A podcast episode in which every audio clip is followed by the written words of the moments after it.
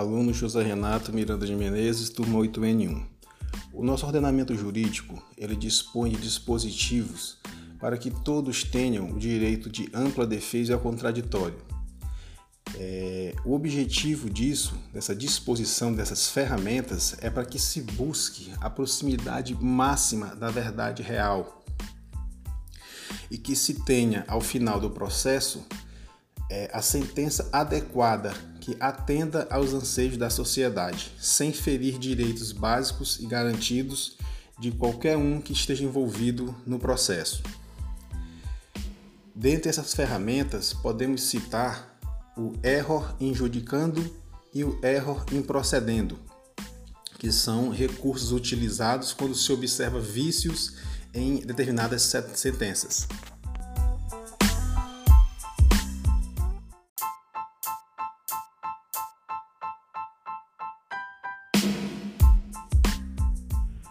Como o Renato já bem introduziu e eu continuo, dessa vez explicando o que é erro injudicando, e se fosse traduzido para o português do Brasil literal ficaria algo do tipo como erro de julgamento, é, diz a respeito sobre o erro material. Erro material esse que faz com que a pessoa que foi prejudicada busque em sede de recurso, através da ferramenta da apelação, é claro, por se tratar de uma sentença, buscar a reforma dessa sentença por um erro material.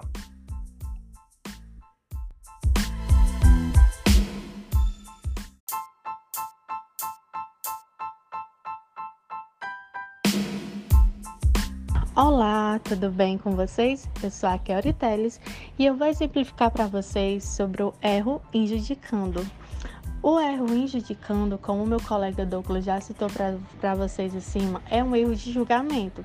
É o referido vocábulo que diz respeito ao erro praticado pelo magistrado, quando do julgamento das questões de direito material de um determinado processo.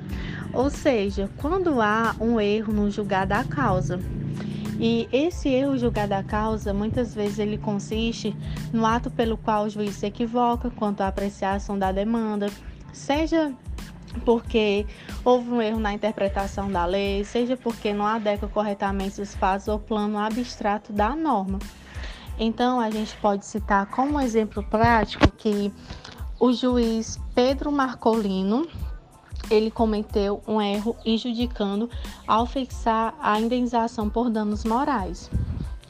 É, o processo, né, é, a sentença ele disse que seria 20 salários mínimos, mas na verdade é, o processo se referia a 40 salários mínimos. Então aí ele cometeu um erro injudicando. É isso, pessoal, e até mais.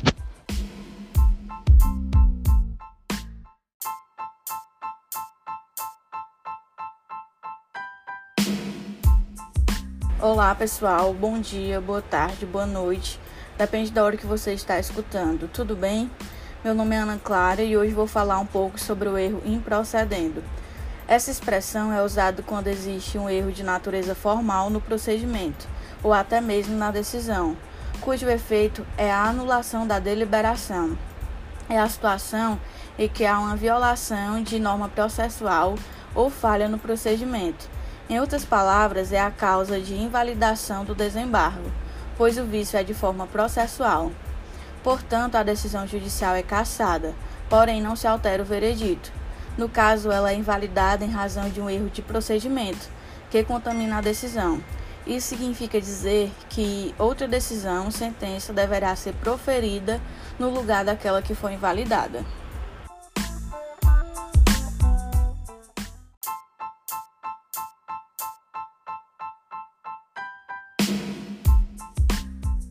Olá pessoal, é, tudo bem? Eu sou Antônia Lara e aqui irei dar exemplos de erro em procedendo.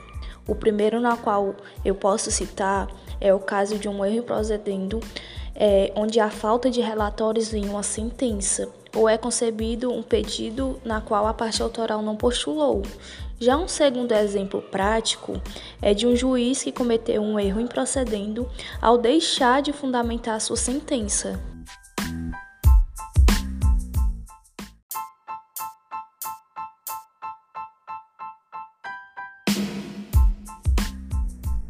Esse foi o nosso podcast. Nós agradecemos por você, ouvinte, estar aqui e esperamos que tenha sido de fácil compreensão. Até a próxima.